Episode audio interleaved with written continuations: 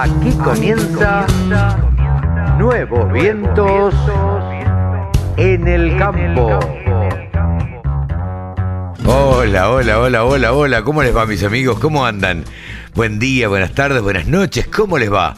Qué gusto encontrarnos otra vez, otro sábado a las 10 de la mañana en la radio del campo. Aquí estamos para hacer y acompañarlos en una edición más de Nuevos Vientos en el campo. Así es, vamos a arrancar. Queremos que, bueno, que en el programa del día de hoy eh, escuchemos a Pablo Adriani hablando y analizando todos los mercados eh, granarios. Vamos a charlar también con Javier Lauría sobre ovinos, obviamente. Vamos a charlar con Víctor Tonelli, que nos va a contar sobre nuevos productos que tiene la empresa Agrofarma. Vamos a hablar con Juana Capdemont eh, de seguros, un tema que siempre nos ha ocupado aquí en la radio. Y vamos a hablar con una influencer del agro. Sí, vamos a hablar con Lara Giuliani, con Agrolarus, que así se puede, así se puede, uno la puede seguir en las redes. A nosotros todo este tipo de, de información y todo este tipo de cosas nos interesa porque básicamente es lo que viene, es el futuro de la agricultura y la ganadería. Así que ya arrancamos una edición más de Nuevos Vientos en el campo, por la radio del campo.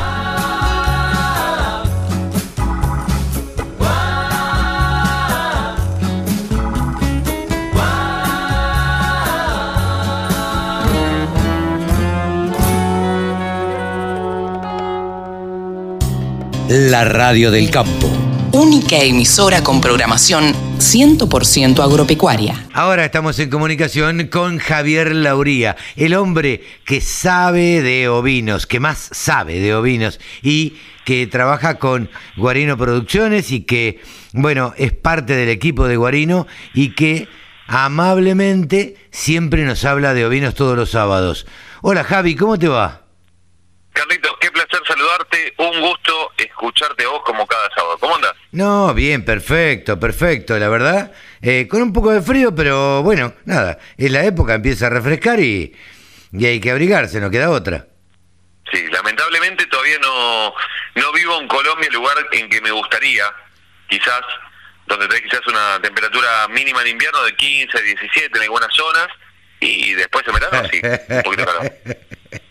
Eh, yo sé por qué lo está diciendo, la gente no lo sabe, pero bueno. Eh, que a mí me encanta, amo Colombia, me encanta, cuando estuve en 2016, amo Colombia profundamente, me encantaría vivir ahí.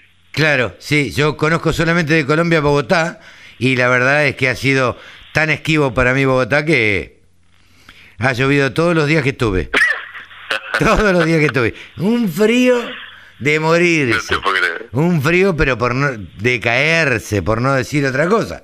Pero bueno, claro, he ido a otros lugares y, y la verdad decís, hay, acá hay 10 grados más, 20 grados más, ¿qué pasa? ¿Cómo es esto? Pero bueno, uno va a- solamente a Bogotá y la verdad es poco amigable. Pero bueno, che, Javi, ¿qué tenemos para charlar hoy? Ah, Me hablabas de, fuera de micrófono, de Córdoba como impulsor de la zona centro de, de ovinos. Contame cómo es esto.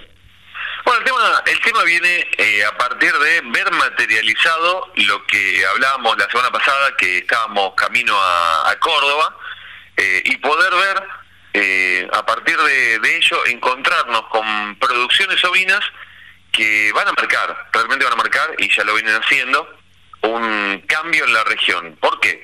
Ajá. Porque ya sabemos que Córdoba es uno de los lugares donde se produjeron varias rebeliones, por decirlo de una forma rápida, No, sí, desde Eh, el cordobazo para adelante. Exactamente, exactamente. Y los cordobeses siempre manifiestan y uno sabe que la franja que, que une todo lo que es Mendoza, Córdoba, eh, Santa Fe y Entre Ríos, esa franja tiene mucho impulso desde lo que tiene que ver con la producción del campo, la producción ganadera y agrícola, y, mm, y Córdoba puntualmente eh, por la idiosincrasia, y esto la verdad que es un elogio, no es un no es eh, en desmedro del resto, sino un elogio eh, por el mérito que, que, que hacen y por el impulso y el empuje que tienen los cordobeses. Eh, al estar ahí me di cuenta y al charlar con, con gente, con, con los propios productores, e inclusive gente del sector político, eh, terminé de materializar algo que venía observando eh, a partir de diferentes manifestaciones, como por ejemplo que hace 20 días se llevó a cabo una mm, una vamos a llamarle campaña para decirlo rápidamente, aunque no es campaña la palabra específica, pero eh, se hizo una acción promocional de la carne ovina en Córdoba, eh, en la cual lo que hicieron, mirá qué interesante esto, eh, lo que hicieron no fue invitar a los productores, los productores ya saben, invitaron más bien a chef y a mm, y a gente de prensa. Claro, lo que lo que pensábamos hacer a nivel nacional, ¿no? Exactamente. Ahora, vos sabés que mm, abro una ventana. Eh, yo si tuviera que vivir en otro lugar, viviría en Rosario o en Córdoba. Yo Córdoba creo que eh, en algún momento se va a independizar de la Argentina eh, y lo bien que haría. pero me parece que los cordobeses, yo tengo mucho trato con los cordobeses, tengo clientes cordobeses y me parecen que tienen una brillantez, una rapidez y una velocidad para los mercados que no la tenemos en otros lugares del, del país. Mira, yo, yo estoy totalmente de acuerdo y siempre tuve, cada vez que me encontré con, con cordobeses, siempre noté que te, vos le, le vas con una propuesta y te dicen vamos para adelante. En cambio, me ha pasado y lo digo, o sea, abiertamente con gente de Buenos Aires, y me da mucha vuelta. Veamos que el plan de negocio, el plan de esto, el plan del otro, el Córdoba dice, vamos a hacerlo. Pero eh, que no, me no, gustó. no, lo analicé en profundidad. Eh, y dice, vamos a hacerlo. de la, de la misma manera que te di, le presentás un proyecto y te dicen, no, no me gusta, no, no va, te dicen sí va y va para adelante. Eh, yo he presentado proyectos a gente cordobesa y me han dicho, eh, con total honestidad lo digo y no, no tengo ningún problema, me, no, no va, no me gusta, esto no va a andar. Ah, mira vos, bueno, listo, chao, gracias. Y he presentado otros proyectos y me han dicho, sí, dale, vamos para adelante con esto. Entonces, decís, son terminantes. O sea, a ver, ¿le ven la pata a la sota o no se la ven? Eh, la ven rápido. Sí, la ven rápido. Son muy ligeros, como son de, de chistosos y de humoristas y, y de divertidos, eh, le ven la pata de sota, te dicen que sí o que no y no andan con vueltas. Y nosotros acá, en provincia de Buenos Aires, en Buenos Aires mismo, decir que sí, que no, lo vamos a estudiar, vamos a hacer una comisión para que lo estudie y, y al final de cuentas nunca se hace. Tal cual, tal cual. Es así. Eh, y yo pido disculpas, eh, pero lo clarificamos. Sí, claro, claro. ¿Qué, ¿Qué sentís que puede pasar desde Córdoba hacia, hacia el país o, o, en el mismo Córdoba, en la región centro? Mira, eh, a partir de, visitar el campo, en este caso Cuatro Reinas, de Franco Micheli, él está haciendo PRB, está haciendo carne, o sea, está haciendo cordero pesado. ¿Qué es PRB? Cortes. PRB es Pastoreo Racional Guasam, que es un tipo de pastoreo que se realiza parcelando y dividiendo esas parcelas para que se le dé un descanso a la tierra, eh, con lo cual ese descanso lo que provoca en cada parcela, con un descanso de entre 30 y 90 días, entre otras cosas que el terreno descanse de las pisadas de los animales. El terreno eh, empiece a absorber los nutrientes del bosteo de los animales y los parásitos, Que, larga, o sea, que, que, defeca el animal, esos parásitos al, estar se mueren. eh, al, no regresar al animal se mueren. Entonces eh, te lo pregunté ya lo hemos hablado Javi ya lo hemos hablado de este tema pero te lo pregunté porque me parece que la verdad es bueno recordarlo a esto. Sí, eh, claro. el, PRB, a ver, se tiene que fijar en la gente y eh, me parece que esto tiene que ser, eh, debería ser utilizado en todos los lugares del país. Totalmente de acuerdo. Ok. Totalmente de acuerdo, inclusive se puede hacer en Patagonia, que vos decís, y pero este, este ¿Te parece, tiene 20.000 hectáreas. ¿Te parece que se podría hacer en Patagonia? Sí, dicho por patagónicos. Ah, mira vos. No, bueno, si está dicho por ellos. Vos calculás en Patagonia tenés un, un animal en dos hectáreas y media. Eh, para que te, imagines el lugar que necesita pastoreo. Sí, sí. Si vos, lo, o sea, eh, no dejas al animal suelto, por, o sea, porque a veces las parcelas son muy grandes y son muy pocas las parcelas. Si vos empezás a acotar eso y quizás tenés que tomar la decisión de reducir la carga por un par de años, por dos, tres, cuatro años, eh, pasar de quizás de 8.000 a 6.000 animales, por decir números, reducir la carga, después en tres años y te agarra alguna lluvia medianamente generosa, ese campo es muy probable que explote de pasto. Ah, mira vos. O sea, es muy probable, porque este el descanso, el terreno se recompuso, las pasturas perennes empiezan a mostrar, a manifestarse y las pasturas naturales de la zona se vuelven a manifestar. Y cuando vos le das ese descanso explota. En lugares donde, eh, por ejemplo, no sé, Brasil, Bahía, que es un lugar que tiene lluvias mil milímetros por año, mil, mil seiscientos milímetros por año, bien regulados, o sea, ah, bien regulados, no, naturalmente regulados, esos lugares tienen tanto, tanta pastura con el PRB, que tienen que pasar primero las vacas, porque las ovejas les queda muy arriba de la Claro, les queda, les queda alto, claro. es muy gracioso eso. Sí, sí, sí, Este, sí. Bueno, contame qué más viste en Córdoba.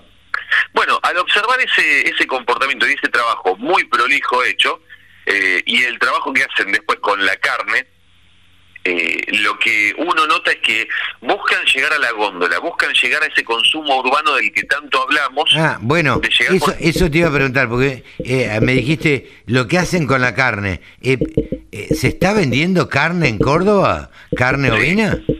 Sí, lo están, lo están haciendo a través de, o sea, están probando en Río Cuarto, que Río Cuarto es una ciudad Uf, importante, muy importante, muy pujante, Muy sin pujante. duda.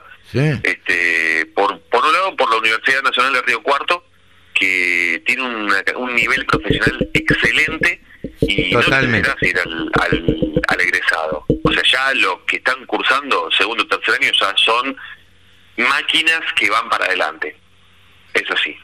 Y, y a partir de ese impulso, la prueba en Río Cuarto, el salto siguiente es Córdoba Capital o Carlos Paz o La Falda. Tenés muchas eh, ciudades muy urbanas en, en Córdoba. Entonces, caes en un centro urbano, eh, empezás a vender a diferentes supermercados, a diferentes carnicerías, y es muy probable que en esa escala, a medida que vas eh, mejorando, creciendo, es muy probable que tengas un- una respuesta positiva por parte de la gente. Y ahora, O sea, La que pueda, pregunta- perdóname, que puedas Sí. imponer la carne ovina. yo, yo te digo la verdad, es muy probable que, que no necesites imponerla porque la gente en esta prueba no la suelta. No, bueno, sí, claro, totalmente. ¿viste? No tenés que hacer un, o sea, sí se está haciendo un trabajo promocional por parte de, de Buzo, que es el ministro, Sí. por parte de mm, Catalina Boeto, que es la secretaria de, de ganadería de la provincia, están empujando mucho, muchísimo. O sea, se pusieron el tema al hombro ellos, entonces el impulso Eh. está acompañado del sector privado y del sector público. Parece mentira que lo que lo- no vio la nación lo esté viendo una provincia, ¿no? Y en parte, a ver, en parte la Si nación bien lo son del mismo color de político, pero digo, lo que no vio, no vio la, la- el, el, el el Ministerio de Agricultura, Ganadería, Pesca y Alimentación, eh, eh, lo está viendo una provincia. El ministro Uso me parece que tiene, tiene una visión que no la tienen muchos. No, sin duda, sin duda. Y está bueno hablar con, con todo el equipo de, de uso. Mm, Es muy interesante porque sin duda.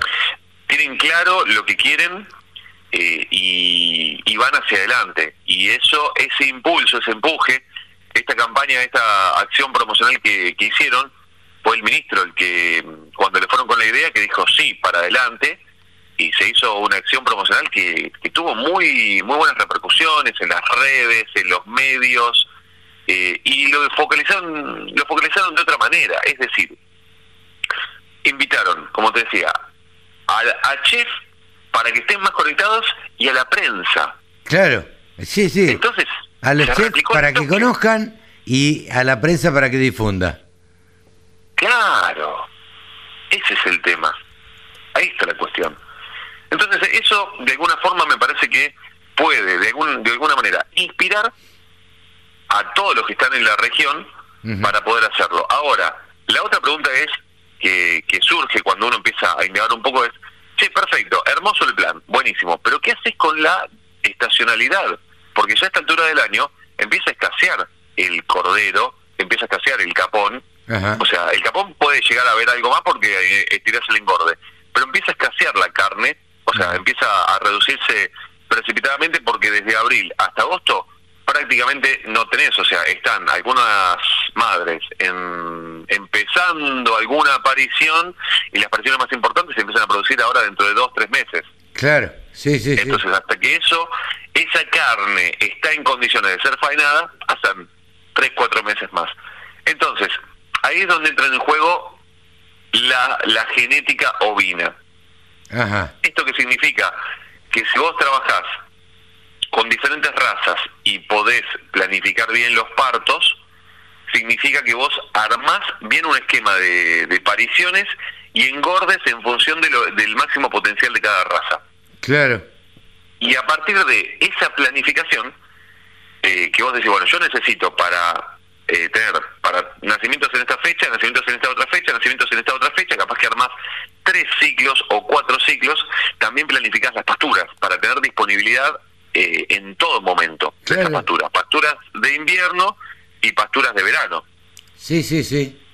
Así que eso, como un ejemplo eh, altísimamente replicable, porque ahora están trabajando con mini madres, o sea, como algo muy, muy replicable, eso se va a expandir a muchos otros que toman ese ejemplo, que se asesoran. Aparte, eh, Franco Michele de Cuatro Reinas es una persona súper, súper gentil. Eh, escueta, escueta a la hora de hablar, porque, o sea, porque es muy, muy específica. No es que se explaya y te va a hablar 17 horas como podemos hablar nosotros Sí. te va a dar la data precisa, justa, eh, y te va a hacer eh, dedicar el tiempo, y cada segundo que le dediques a él vale el tiempo que, que estás utilizando. No, es, no me gusta decir eh, vale la pena, porque no es una pena. Sí, es, un, sí, sí. o sea, es un lujo, vale el lujo que te tomás para, escuchar, para escucharlo. Sí, sí, sí. Mirá Así qué bien. que.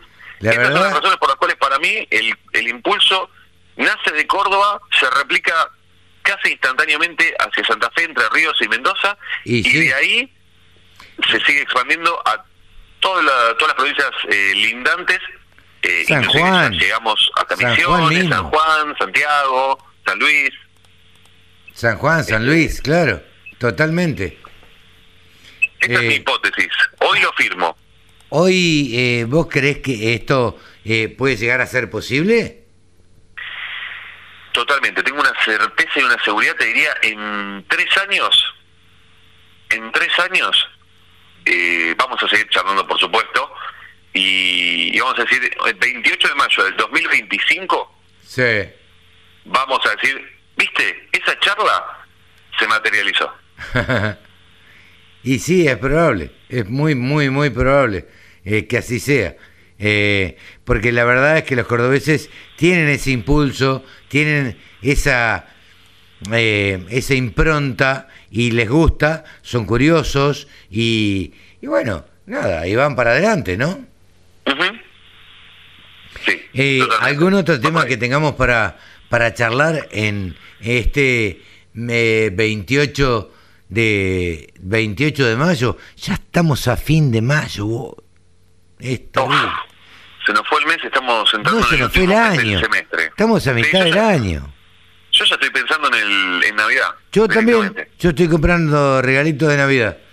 Lo que pasa es que lo tenemos que empezar a pagar ahora, porque si, Y- si no, no llegamos. Con la inflación que hay hay que empezar a pagarlo ahora, comprarlo en por lo menos 18 cuotas y por ahí lo amortizamos.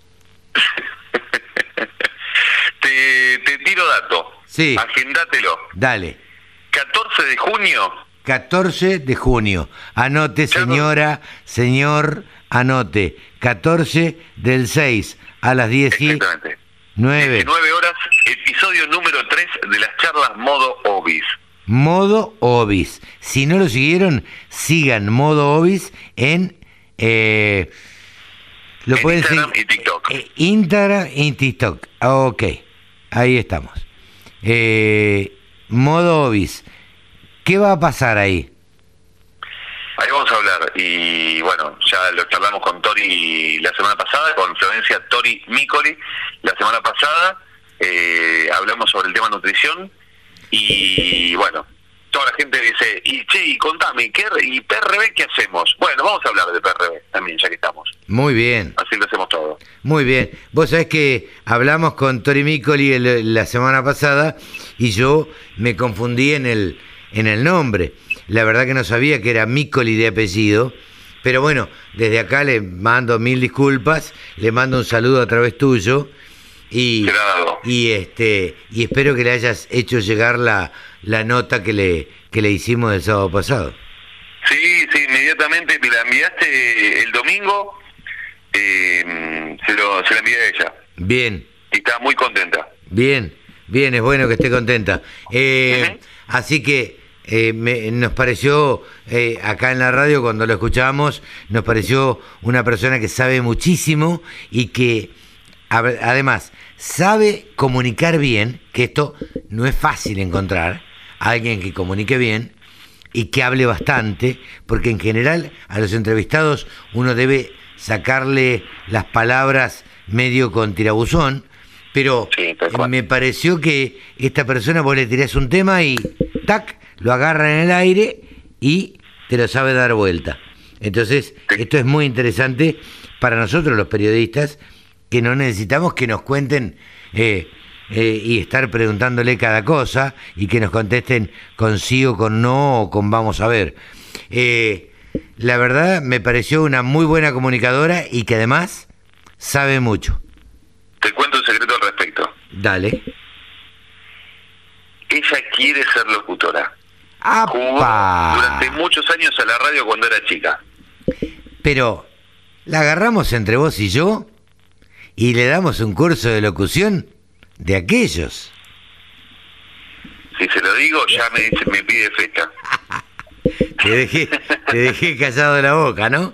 Eh, le, le damos un curso de locución y le hacemos entrar en Ícero en Cosal. Ni hablar. Automáticamente, sí.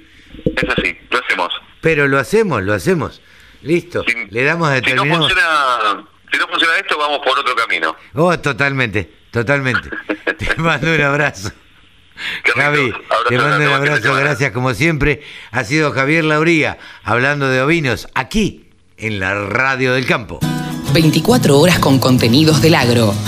Llegó la radio del campo. Hola Víctor, ¿cómo te va? Buen día. Ahora estamos en comunicación con Víctor Tonelli, que es asesor agropecuario y bueno, y speaker, da charlas eh, sobre ganadería. Víctor, eh, en principio, eh, contanos un poquito de qué se trata este producto que ha lanzado Agrofarma Bullcinch. Mira, en primer lugar, es una innovación tecnológica en la reproducción y en la cría que a mí particularmente desde el día que me enteré me tiene bastante entusiasmado, te diría un poquito más que entusiasmado. Este, y básicamente lo que hace es sincronizar el celo y mucho más que ello, induce el celo, es decir, lo que hace es saca a los animales del anestro o les acorta el anestro, que por supuesto dependerá de, de- de- digamos, de la profundidad del anestro en función de cómo viene el animal en condición corporal, este, oferta de forraje, etcétera, etcétera. Pero digamos, lo, lo- lo que hace es básicamente te acorta el periodo entre el parto y la vuelta al primer celo. Periodo que en muchos casos se extiende 60, 80, 90, 120 días. Y, y yo siempre digo, la vaca es un animal perfecto, pero no te da chances de cometer errores, porque, digamos, necesita 290 días, más o menos algún día dependiendo de la raza, para gestar, pero una vez que parió, necesita, por supuesto, un periodo hasta que vuelve, recompone su aparato reproductivo y vuelve a tener su primer celo. Y ese primer celo puede ser 60, 90, 120 días. Y si vos partís ya de 290 y el año tiene 365 días, digamos, le queda muy poca chance para que vuelva a quedar preñada y tener un, ternero por año que es el objetivo de cualquier criador, de modo tal que, digamos, poder contar con esta herramienta, que vuelvo a insistir, a mí me tiene entusiasmado, la, la voy a probar este año, por supuesto, este, me parece fenomenal, porque si vos podés cortar 15, 20, 30, 40 días, lo que haces es acortar tu periodo, acercás cola y cabeza de preñez, cola y cabeza de parición y por supuesto, digamos, vas a tener un destete más homogéneo, ¿no? ¿Cuál es el principal beneficio, eh, Víctor, de usarlo para un rodeo común? Mira, yo, yo lo estuve imaginando en mi caso, pero digamos, esto es trasladable a cualquier productor, ¿no? En mi caso concretamente yo lo que pretendo que, y lo que voy a buscar cuando lo vaya a hacer, por supuesto con el asesoramiento de, de mi amigo Soto veterinario, este, que me revise exactamente el grado de anestro que tengan los animales, eh, cómo vengo dispersado en las pariciones para ordenar el, el sistema. Lo tengo muy ordenado, pero siempre se puede mejorar. Y mi objetivo es básicamente tratar de pasar de 100 días, 95, 100 días de servicio, si puedo a 60. Eso va a significar que yo en una fecha dada, que es cuando hago en general los destetes, los hago siempre en una fecha dada, ya los primeros días de, de abril de cada año, dependiendo de, del año, este, y ahí lo que pretendo es que mis terneros, en lugar de tener un rango de dispersión de peso, por ejemplo, producto de que el cabeza pesa a lo mejor 230 kilos y el cola por ahí pesa 160, digamos, tratar primero de reducir ese gap para que entre cabeza y cola no haya mucho más de 30, 40 kilos de diferencia. Eso me permite además uniformar las tropas a la venta y también seleccionar y tener mucho mejor arranque a las vaquillonas de reposición o terreras que van con destino a vaquillonas de reposición, a las que yo particularmente encima les doy servicio a los 15 meses, con lo cual digo, más kilos al destete, más uniformidad de ternero, mayor cantidad de, vaquillonas o de terneras con posibilidad de llegar a, a, los 300 kilos como madre en el primer servicio a los 15, 18 meses. Este, eh, por supuesto, mejorar el índice de preñez, porque la cola de un año al año siguiente la perdiste. Si querés ser estricto con la fecha de servicio, se te pasa de, de servicio. En definitiva, más preñez, más ternero, más kilos al destete, mayor cantidad de hembras para seleccionar la reposición y en mi caso particular, además, tener un mayor número de vaquillonas para la venta como preñadas para obtener una renta mayor. Te pregunto, Víctor, ¿es lo mismo usar este producto en distintas zonas del país, da lo mismo, vos estás en la cuenca del Salado, por ejemplo, tu campo, eh, es lo mismo para eh, usarlo en Córdoba, usarlo en, Corrientes, da lo mismo. Sí, yo estoy en la cuenca del Salado típica, ¿no? Yo estoy en Partido de General Guido, la verdad, funciona en cualquier sistema, estés en Corrientes, estés en Salta o estés en la Patagonia, porque lo que, lo que el producto logra, por supuesto con condiciones razonable de sanidad y alimentación previa. Si el animal viene con las patas cruzadas y tiene condición corporal 1, no hay chance, supongo que no hay chance, lo probaremos, no sería mi caso, pero digamos, si en un grado de, composición corporal de 1 a 5 el animal está a 2, 2 y medio, 3, la verdad que estoy seguro que el producto lo va a hacer volar. Y, y en ese sentido da lo mismo en qué lugar del país estés. En cualquier caso vas a tener un resultado muy positivo. Uno de los, uno de los principales problemas del creador en general es que mide poco. Y como mide poco, muchas veces no percibe los beneficios de la incorporación de determinadas tecnologías. Entonces lo primero que te dice, no, yo tengo el 80% de marcación y estoy contento porque mi vecino tiene el 60%. Pero lo que no te dice es que a lo mejor tiene 20% de cabeza, tiene 40 o 30 de, cuerpo y tiene 50 de cola, digamos. Y la cola esa, definitivamente al destete, a, una fecha determinada, le va a dar terneros muy livianos. Y la mayoría de esas vaquillonas la va a tener que esperar mucho tiempo y darle mucho de comer para que se transformen en vaquillonas de reposición. Con lo cual te diría, en promedio, a mí me parece que bien usado, con un buen asesoramiento técnico, con un tacto previo a las vaquillonas de primer servicio, para que por supuesto estén en condiciones de ciclar y, transformarse en vientres reproductivos, digamos, a mí me parece que tiene que ser un golazo. Y por último, ¿cuáles son los beneficios económicos para el productor si modificás la cabeza y además tenés más preñeces?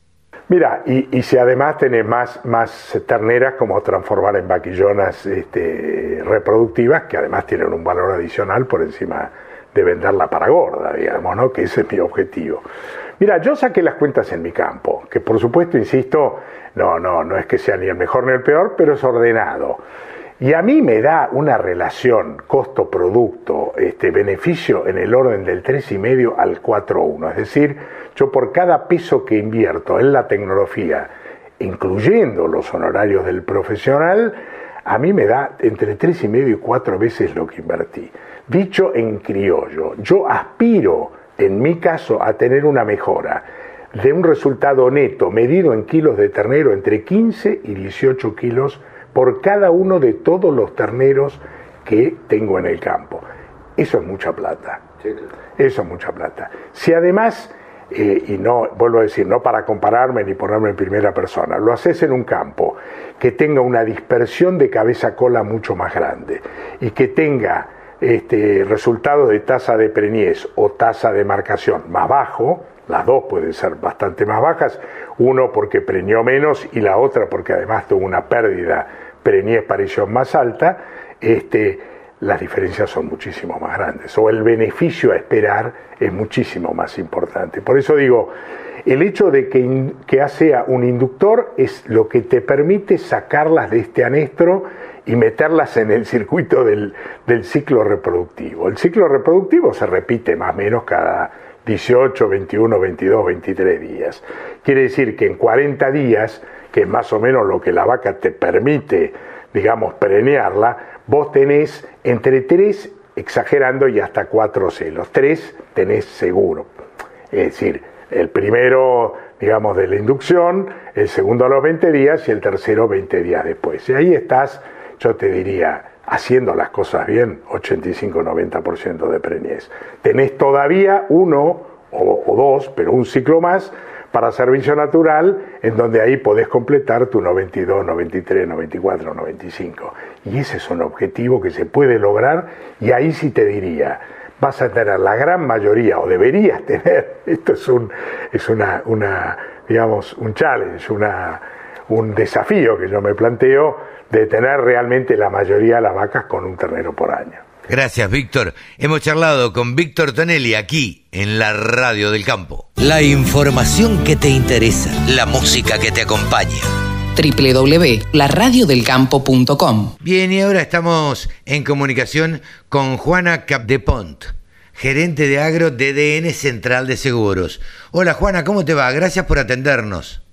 No, muchas gracias a vos por llamarme. Eh, antes que nada, eh, para que la gente se sitúe, la gente sepa con quién estamos hablando, eh, contanos qué es DDN Central de Seguros.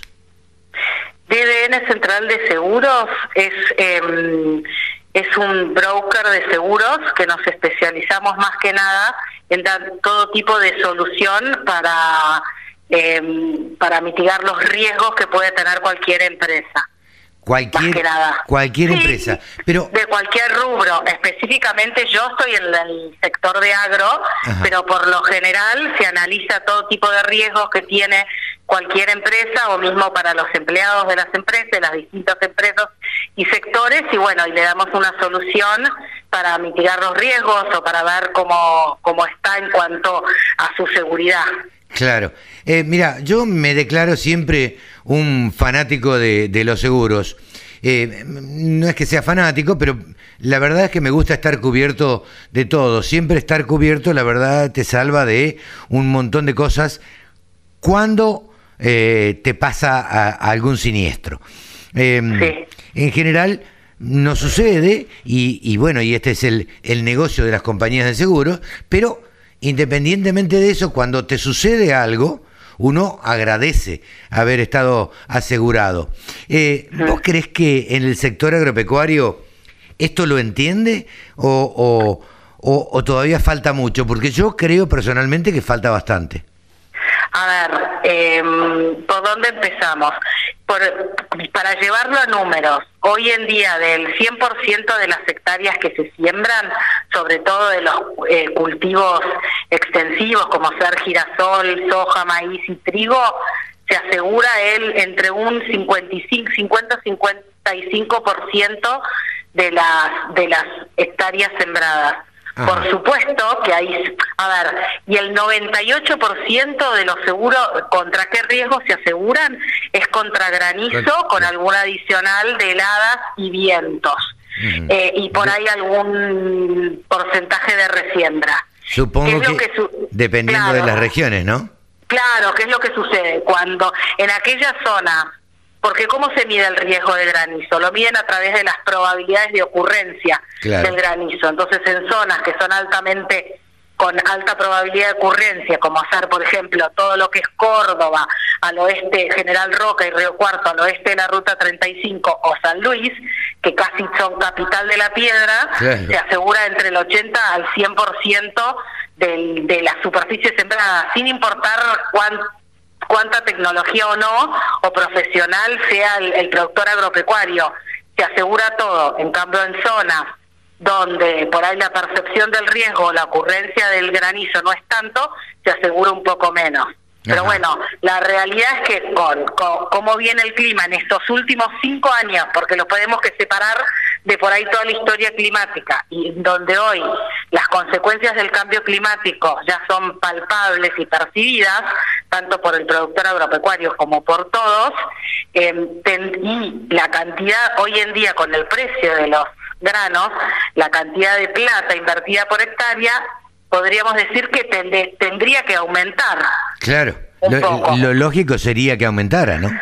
Claro, porque hoy por ahí eh, alguna piedra importante y te quedas afuera del mercado porque te va a costar mucho recuperarte porque es muchísimo. Hoy la cantidad de plata invertida por hectárea es mucha. Más allá de los precios, por todos los, los insumos han aumentado muchísimo, eh, ni que hablar los fertilizantes, ¿no? Que hoy dependemos del, de lo que está pasando en el mundo. Sí, claro. bueno, Sí, sí, sí. Eh, siempre está dicho que, que, el productor entierra dólares eh, y bueno, y después espera a lo que el clima diga y, y a lo que suceda. Pero a veces hay, hay maneras de mitigar e-, esos riesgos, ¿no?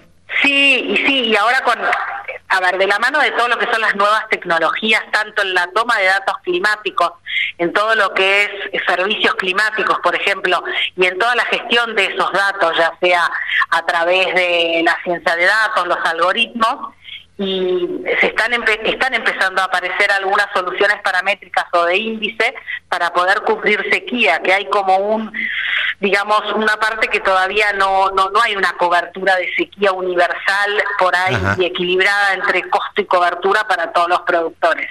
Pero bueno, la aparición de todas estas nuevas tecnologías van a ayudar para que eh, aparezca, porque también qué sucede, vos para que una cobertura eh, sea universal o sea tomada por todos, tiene que, que la tiene, tiene que ser universal, la tienen que tomar todos los productores, no tomarla el año que dicen que viene un año niña o que se hay altas probabilidades de seca, porque así no se puede desarrollar una cobertura. Entonces tienen que darse claro, porque tienen que darse distintos factores que ayuden a que se desarrollen este tipo de coberturas, porque la verdad que el productor agropecuario tiene una biofábrica a cielo abierto y bueno, y no puede ser que no pueda transferir los riesgos, todos sus riesgos climáticos, porque yo entiendo que no deberían ser absorbidos por por ellos, sino que deberían transferirlos, sobre todo los pequeños, encima los pequeños y medianos productores que son los más vulnerables. Claro, claro. Entonces, ah, bueno, ah, están apareciendo eh, algunas características, algunos índices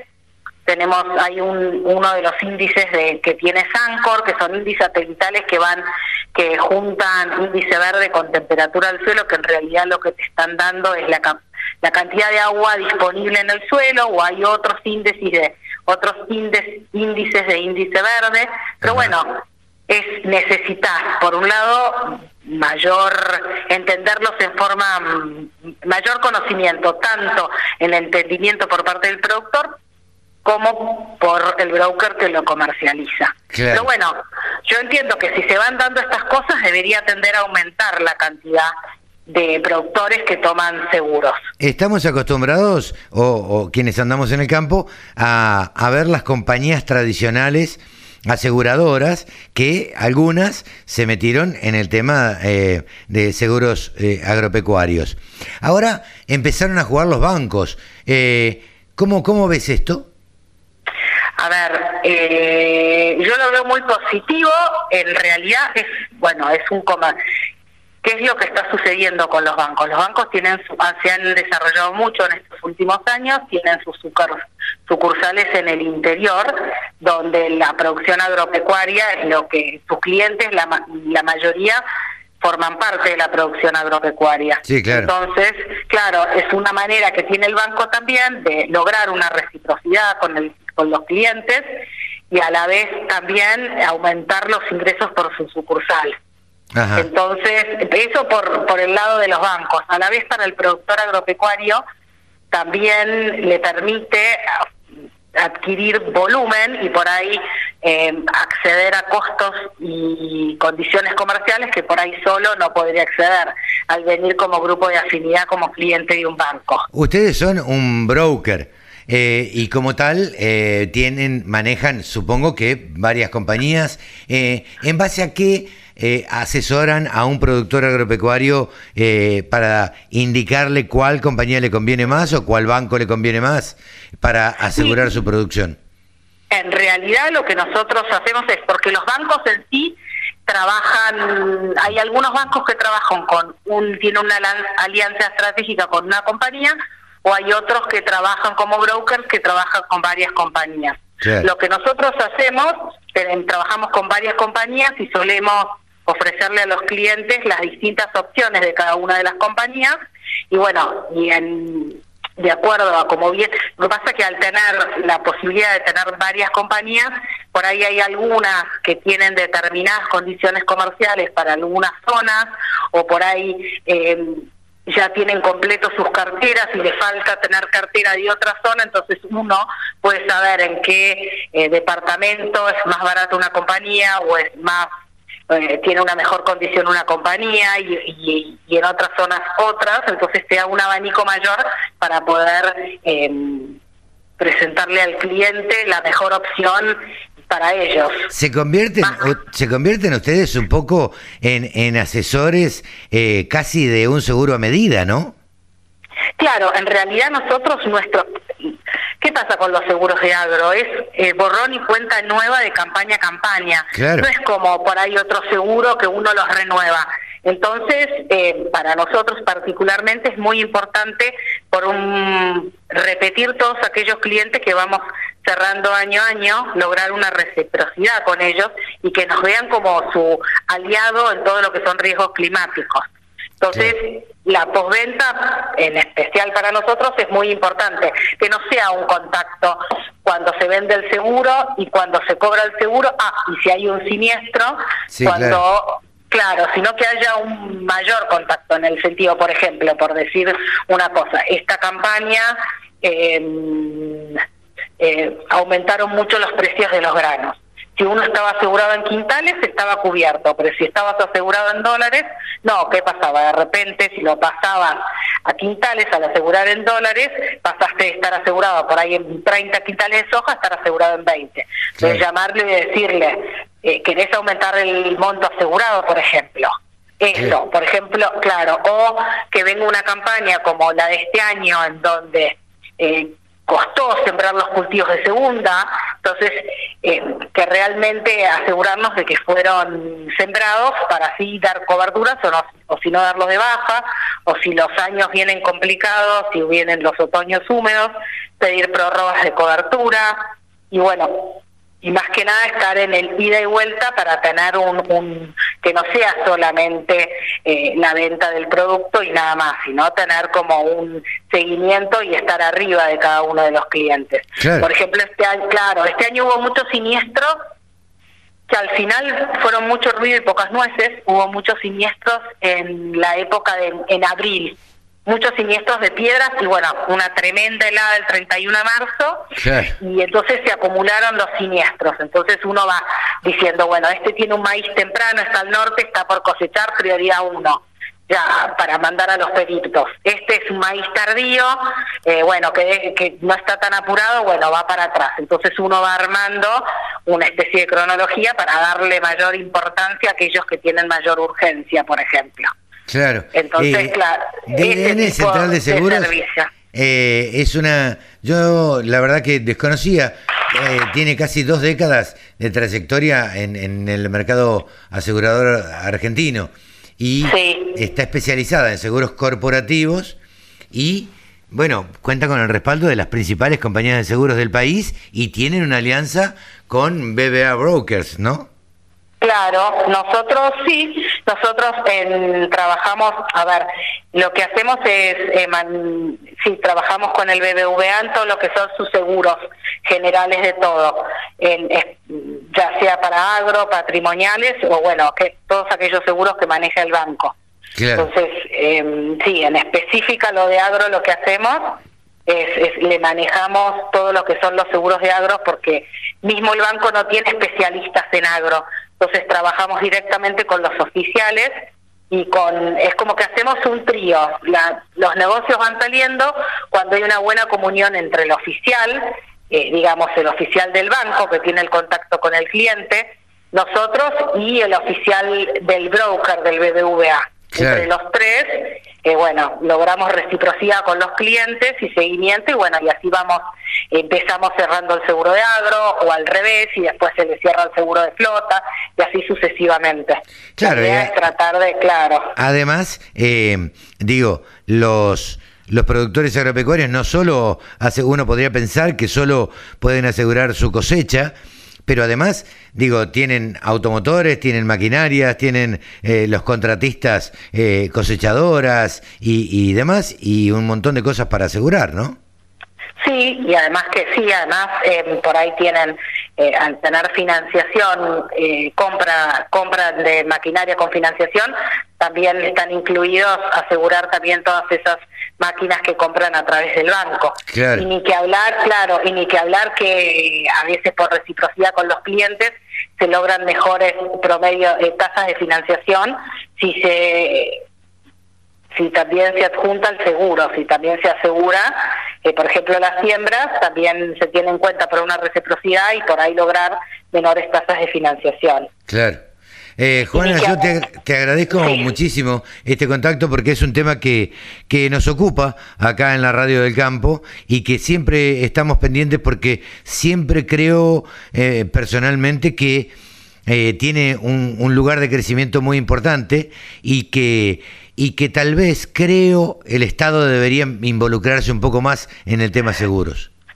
Y la verdad que sí, en otros lugares del mundo está involucrado para sobre todo todo lo que es eh, los seguros más que nada de seca y sobre todo para los pequeños y medianos productores que son los más vulnerables. Claro. y por ahí hoy un seguro de seca muy completo es, si no hay subsidio de prima, es muy caro. O Sí, por sí. lo menos que aporte la tecnología para armarlos. Claro. Por ejemplo, los seguros índices que tiene todo lo que es la CONAE, todos los satélites que tiene mismo la Argentina en órbita, como los AOCOM, etcétera, son de gran capacidad de recolección de datos como para poder armar unos Claro. índices Claro, claro, claro, claro.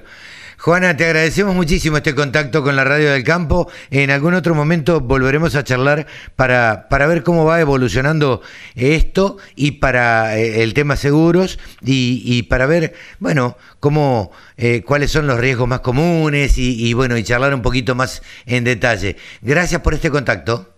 No, por favor, gracias a ustedes. Hemos charlado con Juana Capdepont, de gerente de agro de DDN Central de Seguros. La radio del campo. Única emisora con programación 100% agropecuaria. El gurú de los periodistas agropecuarios se llama Pablo Adriani. Ustedes lo saben porque lo ven, lo escuchan, lo leen, eh, lo ven eh, en todos lados y además también lo ven en redes sociales, que es un tipo muy activo. Está con nosotros aquí en la Radio del Campo. Por suerte lo tenemos a él para que nos ayude a entender y analizar los mercados de granos. Hola Pablo, buen día, ¿cómo te va? Buen día, Carlos. ¿Cómo estás? Un placer hablar contigo y con toda nuestra audiencia que nos sigue sábado a sábado, ¿no? Eh, la verdad es que cada vez es más, por suerte, la, gente que se prende a la radio del campo y siempre me preguntan, el otro día estaba en, un, en una reunión en el cóctel de Angus y dos personas me vinieron a saludar eh, eh, y me dijeron, ay, yo te escucho en la radio del campo, qué sé yo, que esto, que lo otro, y, y gente que la verdad uno no, a veces no conoce, en un caso y otras veces, este, sí, una persona que, que, que me conoce y te conoce, me dijo, yo los escucho, qué sé yo, y la verdad me da mucha, mucho placer y mucha alegría. Pero no, no es el tema hablar eh, de mí, sino de hablar con vos de los mercados, eh, agro, los mercados de granos. Eh, ¿Qué pasó esta semana, Pablo? Mira, Chicago está muy, muy sensible, está muy incierto, eh, en, en, en, una especie de, de, estabilidad, sí, o sea, no, no, no hay corriente bajista en, en, maíz, en soja y en trigo, hay una estabilidad del, del, de los productos en lo que sería la primera posición futura de Chicago, que es el mes de julio. Donde se produce un mini crack es en las expectativas de las posiciones futuras más allá de julio. Ajá. O sea, ahí se, se produce un, una, una caída en el precio de la soja, por ejemplo, te digo lo que, lo que está viendo ahora en pantalla, que es sorprendente porque acá estamos. Claro, Pablo, pero ya a ver, mi pregunta va eh, por este lado. Eh, vos decís el mercado de futuros y me hablas de julio. Julio es mañana. Claro, julio para Chicago es la primera posición. Claro. Ya entramos, ya entramos la semana que viene en el mes de julio. Claro, por eso. Pero tengo un dato, julio vale, julio vale 614 dólares. Y noviembre vale 553. Claro. O sea que la soja en Chicago cae 50 dólares. Claro, pero entonces es apúrate a vender. Claro, a mí me sorprende mucho eh, esta baja que tiene Chicago, porque por otro lado, en Argentina, la soja, si vos ves los precios de Argentina, lo que sería a futuro, sí. eh, es una tabla. La soja disponible vale 4.28. La julio, agosto, septiembre, octubre, noviembre, diciembre, 4.29. Claro, un dólar de diferencia nada más. en seis meses. Claro. Y en enero vale 4.30. O sea que en Argentina no baja la soja. es raro, pero esto se va, esto, esto se, se cumple o puede variar en Argentina. No, yo creo que se cumple, se cumple porque, te digo la verdad, no sé qué película está viendo Chicago. Claro, qué raro, ¿no? No sé qué película está viendo Chicago, porque porque la, la recuperación de la soja en Estados Unidos son 5 millones de hectáreas y la recuperación de soja de Sudamérica que, que va, va a subir 35 millones de toneladas, perdón, 5 millones de toneladas. La, la, recuperación de la soja americana de ciento, sube a 126, de 120, 120 a 126.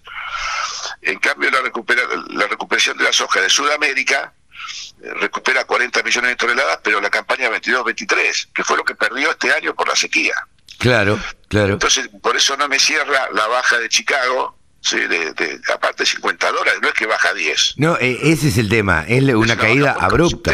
Claro, sí. muy consistente, muy fuerte, y yo estoy desorientado. La verdad que como analista tengo que tengo que ser honesto, estoy desorientado, eh, pero en Argentina, para tranquilidad de los productores y todos los actores del negocio que nos siguen en este medio, eh, la soja muestra tendencia sostenida firme. Ahora, eh, ¿a, qué, ¿a qué se puede deber tanta variación en Chicago? Yo creo que Chicago tiene la impronta de, del ingreso de la cosecha nueva. Uh -huh. Viste que en Chicago cada vez que ingresa la cosecha nueva, el manual dice que eh, el mercado entra en inverse, claro. o sea, entra en caída, entra en caída cuando ingresa la cosecha nueva. ¿sí? Claro. Eh, pero es el caso del maíz. El maíz pasa más o menos algo parecido. El maíz baja 20 dólares de acá a noviembre, pero Estados Unidos pierde 18 millones de toneladas de maíz respecto al año pasado. Ahí sí que no, ahí se me quemaron los libros. Sí, claro. Ahí es rarísimo. Hay mucho menos maíz y, y baja. Se Y supone que- que debiera subir. Entonces, eh, los mercados están muy, pero muy sensibles, muy influenciados también por la situación financiera mundial, eh, que es bastante complicada. Hay una inflación, hay una inflación simultánea en todas las grandes potencias del mundo y, y no potencias. ¿sí? El, el- el tema de debate. ¿Lo decís por Argentina no? No, Argentina. eh, ya estamos acostumbrados, pero o sea, acá estás, acá estás viendo tasa de inflación en Estados Unidos del 8,5%, en España del 9%, en Brasil del 10%. Y vos decís, eso para nosotros no es nada. pero para ellos, eh, para ellos son multiplicar por tres o por cuatro la tasa de inflación del año pasado.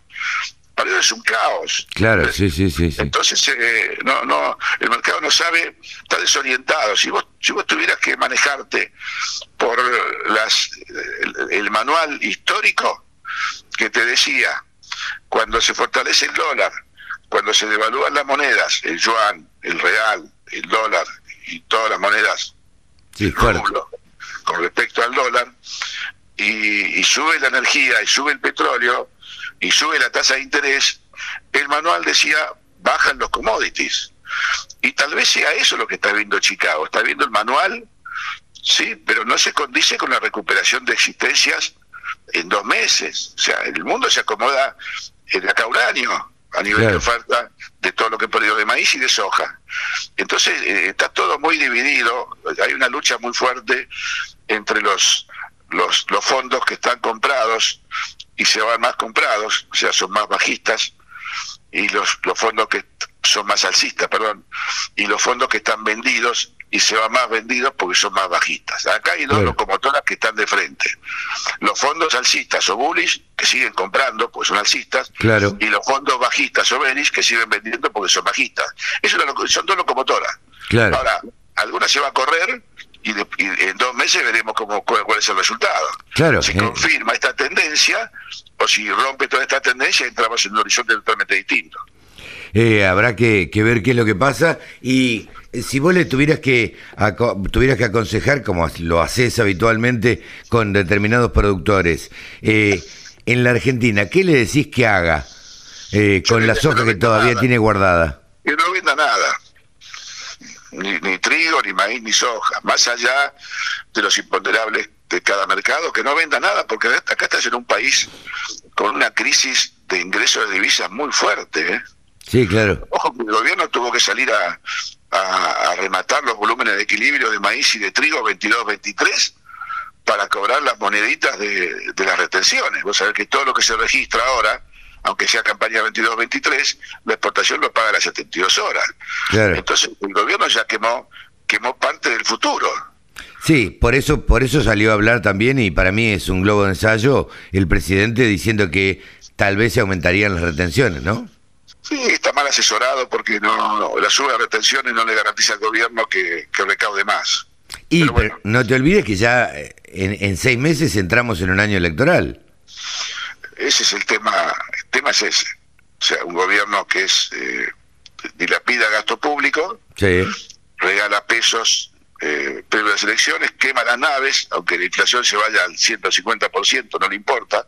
Sí, claro. Para, para querer ganar la elección, pero también la crisis económica que, que está en ciernes y la caída del poder adquisitivo y el aumento del, del costo de los alimentos aparte del costo de la luz, el gas, los servicios, el agua, eh, te está dando te está dando paridades que, que son números muy feos, ¿eh? o sea, vos tenías hace dos años con, con 100 pesos comprabas medio kilo de carne y hoy con 100 pesos compras 100 gramos. Sí, claro. Eh, yo creo que la verdad, por cómo se ve Pablo, y a veces nosotros, viste que nos metemos un poco en política, eh, no hay chances de ganar una elección con una inflación del 60-70%.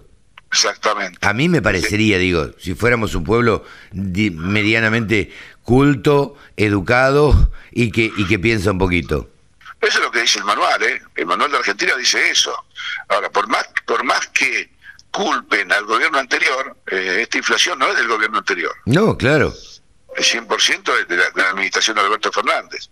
Entonces, eh, es como bien vos decís, va a ser difícil ganar una elección, más cuando vienen los libertarios, ¿viste? No sí, Milei, no solamente Milei, sino también Esper, López Murphy, sí, eh, el otro chico. Sí, eh, sí, yo creo que analizando, y de nuevo nos seguimos metiendo en política, analizando un poquito, me parece que Milei eh, se está exponiendo demasiado y mm, se va a pegar un golpe de aquellos. Ahí estaba leyendo declaraciones de Milei que está a favor de la aportación de armas, eso acá va a caer muy mal. Totalmente. Entonces, totalmente. me parece que eh, se va a estrellar pronto, porque no, no, eh, no le da el piné para sostenerse tanto tiempo. Eh, Posiblemente sea así, pero viste cómo es la Argentina y cómo es la política. nunca Sí, sabes. totalmente, totalmente. Y además, viste que surgen y de pronto nos enamoramos de alguien que no nos teníamos que enamorar, después nos desenamoramos al poquito tiempo. Pero bueno, Exactamente. la macana ya no la mandamos, viste. Sí, sí, pero yo creo que eh, este año electoral, como decís vos, y el año que viene va a tener impacto en, en la actitud del productor, o sea, va a tener impacto en lo que lo que venda o no venda. Yo veo un escenario de una fuerte retención a vender tanto trigo, maíz, como soja, como girasol. Claro. Entonces Y va, a sí, haber, porque- va a haber una falta de oferta y va a haber una falta de divisas, que lo que, que el gobierno le va a estar muy preocupado en el último trimestre del 2022. digamos. Sí, sí, sí. Sí, y eso eh, va a llevar, a- bueno, como decís vos, a que el productor retenga, te retenga todo lo que puede, todo lo que puede, aguantar, eh, mientras no tenga vencimientos, mientras no tenga créditos que pagar o, o- o la cuota del colegio de los chicos que pagar, eh, va a retener, va a tratar de vender a último momento. Sí, sí, o sea que la moneda de, de reaseguro contra periodos inflacionarios es quedarse con el cereal. Porque el cereal eh, cotiza en dólares y, y el dólar oficial eh, no, no, no, no va a estar muy atrasado. O sea, el gobierno va a tener que adelantarlo para que el productor venda y liquide en divisas, ¿no? Eso es otro factor. Seguro. Pablo, eh, no te molestamos más. Mejorate del resfrío y quédate guardadito el fin de semana. Lamentablemente parece que va a estar lindo. Y, Exacto. y nos vemos la semana que viene. Un abrazo y buen fin de semana para todos. Chau, Pablo Adriani, el gurú de los periodistas agropecuarios, analistas de mercados, ha pasado por la radio del campo. Exposiciones, muestras, rurales, novedades. Toda la información en laradiodelcampo.com. Ahora estamos en comunicación con una influencer de el agro. Sí, ¿cómo influencer del agro? Sí, claro, claro. Claro que hay influencer del agro. Y tuvimos el gusto de conocerla el otro día en los 100 años de Angus, en el cóctel de la Expo, la Expo Angus de los 100 años. Estamos en contacto con Agrolarus o Lara Giuliani, como quieran seguirla. Ustedes la pueden buscar como Agrolarus. Hola, Laru, ¿cómo te va? ¿Cómo estás? ¿Cómo andás, Carlos? Un La- gusto. La, verdad que fue un gusto conocerte. Eh, habíamos escuchado hablar de vos y, y bueno, te seguíamos en las redes, pero no nos conocíamos personalmente. Esto es lo que tiene la Claro. virtualidad. Tal cual, es bárbaro. Llegar a- por las redes a todo el mundo es genial. Y después ver las caras, que, vos- que, que ponerle caras a las personas de que vos les escribías por las redes es genial. Claro. Así que bueno, vernos ahora en, en la expo de Angus de los 100 años fue, fue magnífico, magnífico conocerse, charlar un poco y bueno, en un gran día de festejo que, que la verdad que sentíamos que todos nos merecíamos, ¿no? Está muy bien, está muy bien. Eh, Laru, en principio a mí me gustan las historias de vida. Eh, ¿dónde, ¿Dónde viven vos, tu marido, tu familia? Actualmente estamos en el campo de mi familia en General Rivas, partido de Suipacha, Buenos. Aires, Ruta 5. Ajá, Eh, de Ruta 5 pega 22 kilómetros para adentro. ajá. Eh, nosotros estamos en el campo, muy pegado a- al pueblito. Y, y bueno, estamos acá. Mis abuelos tenían tambo. No, o sea, cuando vinieron de la guerra, mi familia empezaron a hacer otros trabajos, almacenes y demás. Bueno, se les fueron juntando plata por medio de créditos, hipoteca y demás. Y empezaron a comprar campo, se dedicaban al tambo. Cuando falleció mi abuelo, cerraron el tambo, se dedicaban a animales de cría y compraron lo que había. Así que tenía animales acá de todos los colores, tamaños, con cuernos, sin cuernos, difer- diferentes alturas. Y bueno, con el paso de los años fuimos eh, comprando toros puro controlados, fuimos llegando, tratando de llegar al Angus lo más cerca posible. Y el 2017 en adelante que me que me hice cargo completamente del campo, empezamos a comprar toros de pedigree y bueno, seguimos cambiando la genética cada vez toros mejores de puro controlado. Claro. Así que bueno, estamos mejorando muchísimo los terneros, hoy son todas mesitas ratones lindas. Bueno, Parejitos, pare- más parejito, sí, acomodar las pariciones que antes eran eh, en Tore todo el año, después lo cambié a seis meses para no sacrificar tantas preñeces, Claro. después cuatro y después ahora ya estamos estables en tres meses, Mira. con un porcentaje de, de, de cabeza de parición de un 75% en el primer mes. ¿Vos te, te que- recibiste de ingeniera agrónoma o de veterinaria? No, ingeniero agrónoma, Ajá. en la UBA. Ah, mira. Mira, Sí. ¿y que en esa época que te viniste a estudiar a Buenos Aires y después te volviste al campo? No, yo soy porteña, nacida bien en el barrio de Belgrano, bien porteña. Ah, mira.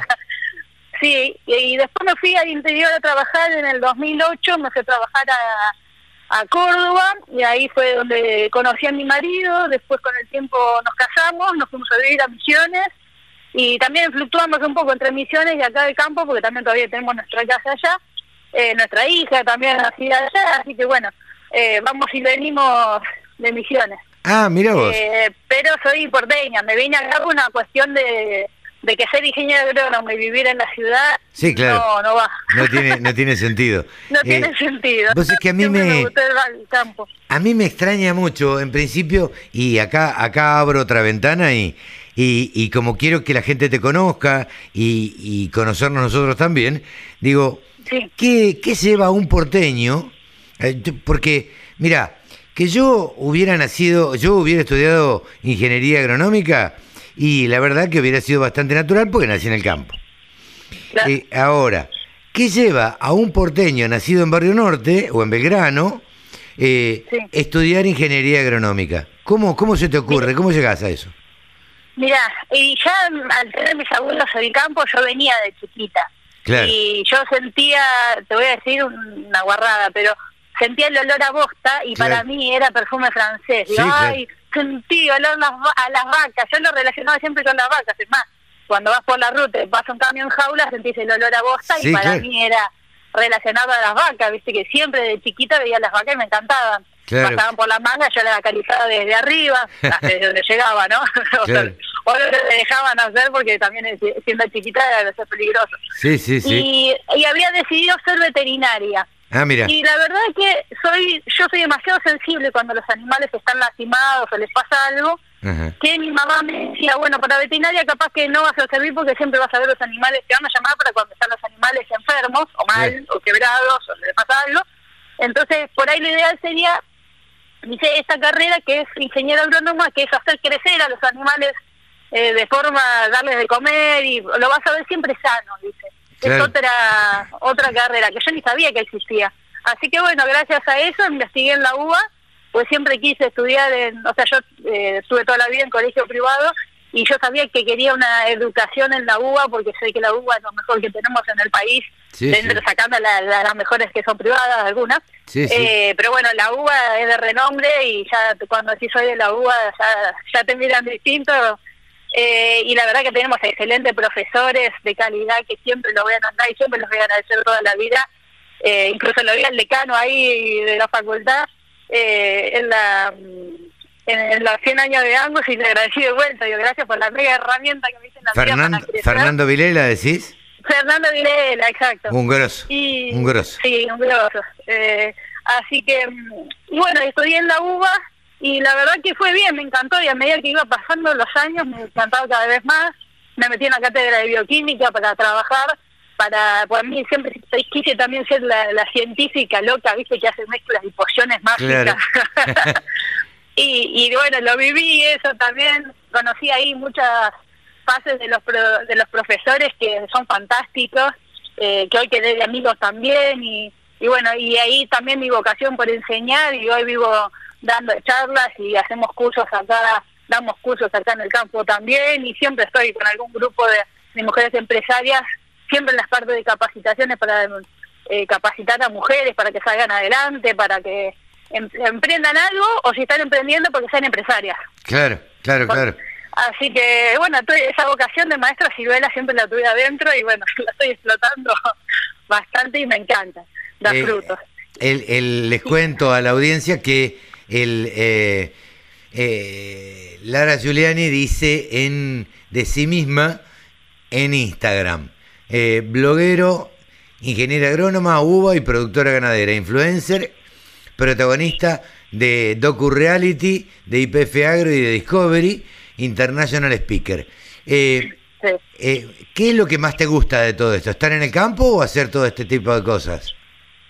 Eh, mira, una mezcla, porque gracias a que tengo internet en el campo, pues si no, no podría ser agroinfluencer, me gusta mostrar lo que hago en el campo y enseñar lo que hago en el campo. Esa faceta que tengo, viste que te decía de maestra ciruela, me nació de estar acá y decir, bueno, voy a empezar a mostrar lo que hago, pero por divertirme nomás y decir, bueno, eh, lo empecé a subir de, onda, digamos. Y, y después fue cada vez la gente me empezó a decir por privado, ¿quién me recibe lo que haces? O mujeres que también estaban en la misma que yo, que o heredaban campo o no habían estudiado para agronomía, pero heredaban el campo. Y si no tengo ni idea qué hay que hacer, con todo lo que veo que vos haces, me das ganas de seguir y quedarme en el campo. No sabía que podíamos hacer esto las mujeres. Eh, o que hay estas herramientas y ahora que estoy también además yo hablo mucho de bienestar animal porque es un paradigma que quise cambiar que eh, la cultura de antes por ahí era un poco más eh, violenta con el tema del animal para curarlo, para... Agresiva con los animales. Exacto, más agresiva, pero porque era la cultura así, porque el animal muchas veces viene y te quiere topar.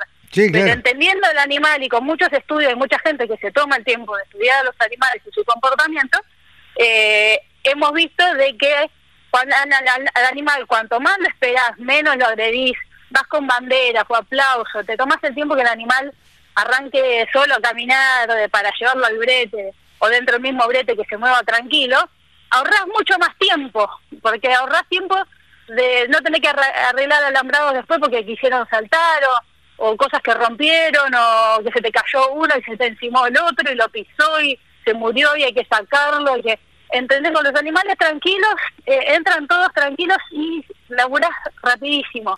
Entonces eso lo que, al implementarlo, yo vine acá y se me mataban todos de risa. Bueno, cuando empezaron a implementarlo, los empleados se dieron cuenta que era así, y no terminaban ni siquiera fónicos. Eh, de tanto gritar. De tanto a, gritar, era al mediodía, estaban todos afónicos. Y, y después terminamos, o sea, un tacto tardábamos un día y medio en hacerlo con cierta cantidad de vacas.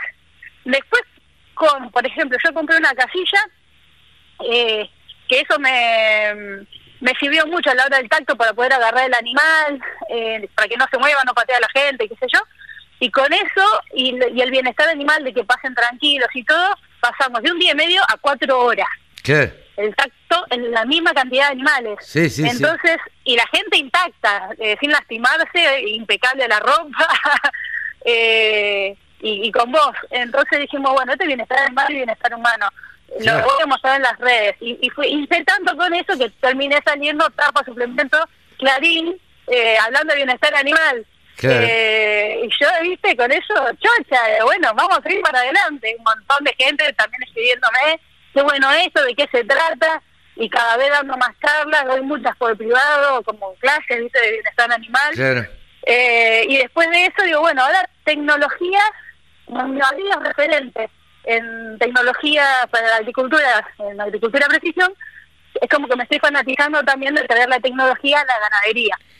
Los tambos generalmente son recontra tecnológicos, pero en la cría de, animales, o sea, lo que es carne, eh, le metemos poca tecnología. Entonces yo estoy trayendo toda la tecnología posible para demostrar que se puede aumentar los índices de preñez, de estete, parición y demás, con bienestar animal, con tecnologías, porque también al tener datos vos sabés que podés mejorar. Si no tenés datos de, lo que tenés o de lo que te pasa en el campo, no podés mejorarlo. No, no, no, seguro. no sabés yo, que tenés, ¿viste? Entonces, yo creo... Eh, por eso tenemos tecnología y eso es lo que estoy, perdóname, es lo que estoy tratando de ahora de, implementar también y que la gente lo vea. Claro, yo siempre digo que, eh, a ver, entre la agricultura y la ganadería hay un abismo tecnológico, porque la ganadería siempre estuvo más relegada tecnológicamente. Porque, bueno, por una cuestión casi natural, pero ahora la tecnología está llegando también a la ganadería. está llegando, cuestan las inversiones, que es lo más caro el tema, porque eh, cada cosa que vos compras eh, son muchos dólares que tenés que poner. Y yo, por ejemplo, la manga que tengo de mm, galvanizada, la tengo de punta a punta esa, pero tardé cinco años en ponerla. La tengo yo porque es un lujo que me quería dar porque renegué tanto con la manga vieja. Te dije, no quiero renegar más. Claro. Y bueno, eh, techada y todo, ¿viste? yo te pregunto, ¿cómo, ¿Cómo se te dio por, por ser tan activa en, en, en Instagram? Eh, ¿cómo, ¿Cómo llegaste a eso? ¿Por, ¿Porque la gente te lo pidió o porque vos tenías ganas de hacerlo, te, te gustaba hacerlo? Mira, yo siempre fui anti redes. Mira. Eh, y mi marido era de subir muchas cosas a Twitter. Ajá. En una época yo lo veía que estaba con el teléfono todo el tiempo. Digo, ¿qué, qué tiene tu teléfono que estás mirando todo el tiempo? No, porque en Twitter te enterás de esto, de lo otro. ¿Qué pasa? No solo acá en Argentina, sino afuera también, lo que están haciendo con tecnología. Nosotros solemos, solíamos, antes de pandemia, viajar mucho, dos veces por año afuera, tanto a Estados Unidos como a Europa, para traer tecnologías de afuera en agricultura de precisión. Claro. Y venderlas acá en Argentina o implementarlas. Claro. Entonces, eh, ¿qué pasó? Bueno, estaba en meta Twitter. Entonces me dice, no, te deja abrirte un Twitter porque está buenísimo. Y bueno, me abrí. Y yo al principio chusmeaba. Y de repente él, yo por ahí escribía algo, mostraba algo de alguna vaca, qué sé yo, tranqui. Y mi marido me retuiteaba todo. Yo dije, deja de botonearme con todo lo que estoy poniendo yo, ¿viste? Para mí era que me estaba botoneando, mostrando Claro. el resto. No entendía que todo el mundo me podía ver igual. Claro. Eh, yo creía que era solo la que yo, gente que yo, ¿viste? cuando no entendés una red, bueno. Y de repente hubo un tweet que puse eh, que las vacas me empezaron a seguir. ¿Qué Ajá. pasa? Cuando yo llegué acá, las vacas se escapaban de mí porque pasaban solamente dos veces al año por la manga a ponerse la vacuna de lactosa y brucelosis. Claro. Cuando yo llegué acá, digo, no, vamos a pasarla por la manga más seguido porque me tienen que conocer, tengo que ponerle más vacunas preventivas y demás. Y ya es como que me empezaron a seguir sabiendo que yo no era una amenaza. Y un día voy para un lado, voy para el otro, voy para un lado, voy para el otro, y me seguían. Y yo me empecé a matar de risa. Y esto lo tengo que filmar. Lo filmé, lo subí a Twitter y fue un boom. Vos lo ves, tiene como 45 mil visualizaciones, que para Twitter es muchísimo. Sí, sí, Y sí. ahí me, y ahí me hice conocida cada cosa que subía, eh, se repiteaba y se daba muchos likes y yo dije, wow, ¿qué pasó? Eh, y a partir de- 44.400 reproducciones tiene ese video. Eh, eh, les cuento y también que Pulser ahora sí. Lara tiene eh, un tuit fijado, el primer tuit. Dice, ¿querés seguidores? Comprate vacas. Eso es genial. Sí, porque todo el mundo está fanatizado con tener cientos de miles, millones de seguidores. A mí no me importa la cantidad de seguidores. Claro. Mientras le interese lo que hago, entonces, ¿quieres seguidores? Comprate vacas. Mirá lo que pasa. Claro. Me siguen. Y me mataba de risa. Y es verdad que hice algunos cursos de liderazgo y todo. Entonces dije, bueno, al fin sirve de algo todos los cursos de lidera- de liderazgo que hice porque alguien me sigue. Claro. Y bueno, y esa espontaneidad a la gente le gustó. Y después me dijeron, tenés que abrir tu Instagram porque Instagram es distinto. Bueno, abrí el Instagram. Y atrás de eso también un montón de gente cuando te escriben por privado de que les sirve lo que vos mostrás, es como que ya decís, bueno, tengo que hacerlo más profesional, empezar a explicar mejor. Ya hice cursos de Instagram. Ah, ya- eso te iba a preguntar. Sí. ¿Hiciste cursos? Eh, ¿Cómo aprendiste a manejar bien la red? Porque la verdad es que las redes, a ver, no son una ciencia, pero hay que, hay que saber manejarlas. No es que eh, así nomás uno se pone y tuitea o pone algo en Instagram y ya está. No. Sí, algunos cursos hice y después otras cosas que cuando eh, veían que el, por ejemplo, la prensa veía que el contenido era bueno, que yo explicaba, comunicaba bien lo que hago, qué sé yo, y aparte única mujer, ingeniera agrónoma, vive en el campo, productora, eh, una mujer seria, viste, que muestra solamente cosas de trabajo. Eh, es como que sumaba un montón de, de puntos que Sí. decía, uy, a esta chica está bueno hacerle una nota. Y empecé a tener notas por todos lados, hasta bueno, terminar en Discovery, como ahí bien de- dijiste, y resulta que empezaron a aparecer sponsors. Entonces los sponsors, sí, tengo un montón de sponsors de todas marcas muy grandes, eh, que no sé, no sé si la puedo decir o no, pero, Pero por las dudas. Podés nombrarlas No a todas. Las pueden eh, mostrar, ver en- después en mi, en, en mi Instagram y en Twitter, los van a ver que cada dos por tres alguna nombro. Te vemos bueno, con alguna gorrita cosas- también de Advanta. eh. Sí, Advanta, KWS, Fankin, New Holland, Yara, Nutrien, eh, eh, Valve, Gallagher, bueno, hay un montón. Mirá qué bueno. Tech Metal.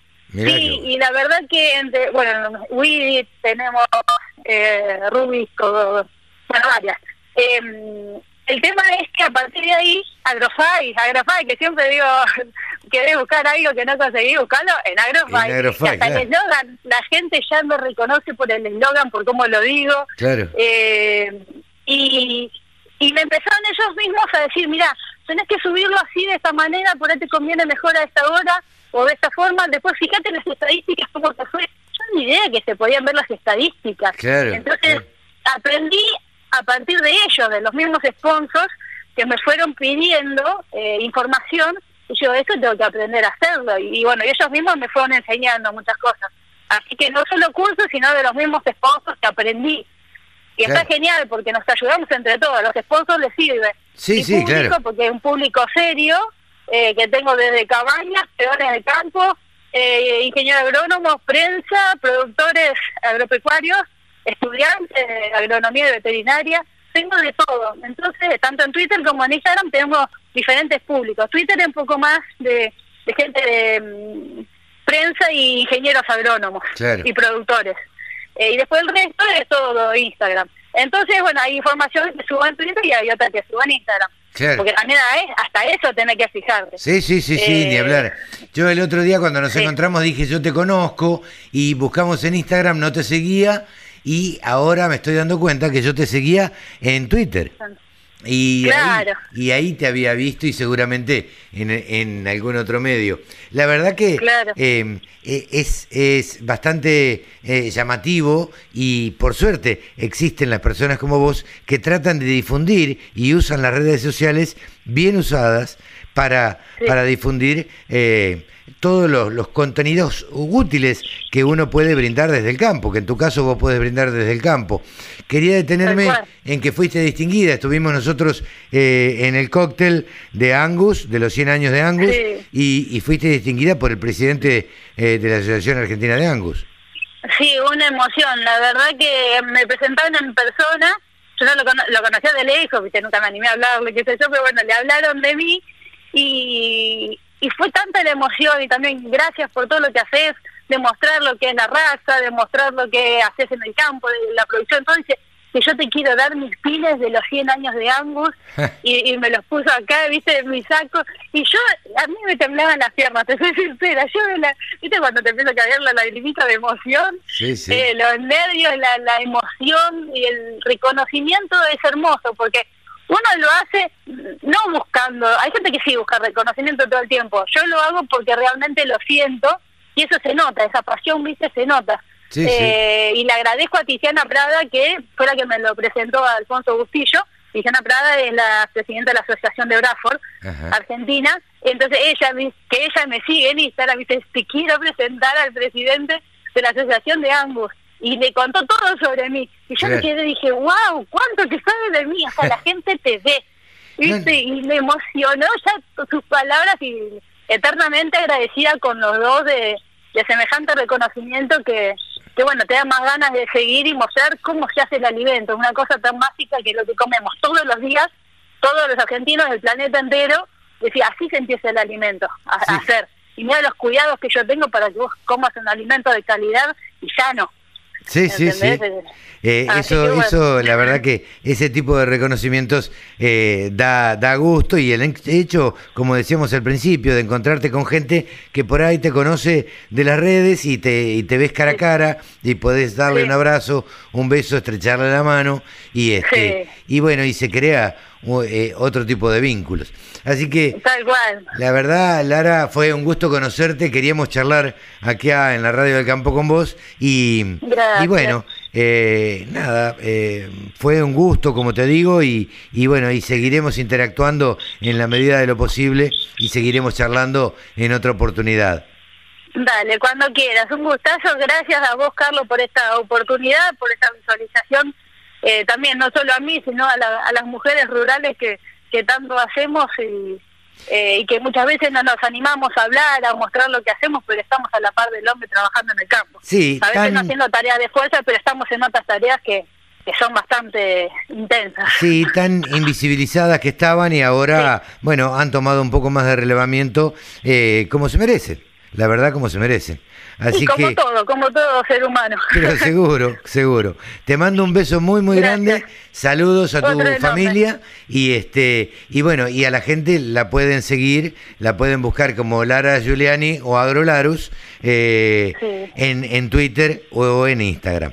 Así que... Los espero allá. claro. Nos vemos eh, con vos en las redes y nos seguimos. Dale, muchísimas gracias, Carlos. Un, abrazo enorme. Ha pasado Lara Giuliani aquí en los micrófonos de la Radio del Campo. Todas las voces, todas las opiniones. La Campo.com. Y ahora sí, nos despedimos. Llegamos al final de una edición más de Nuevos Vientos en el Campo por la Radio del Campo. Nos despedimos hasta la semana que viene. Chau, que lo pasen bien.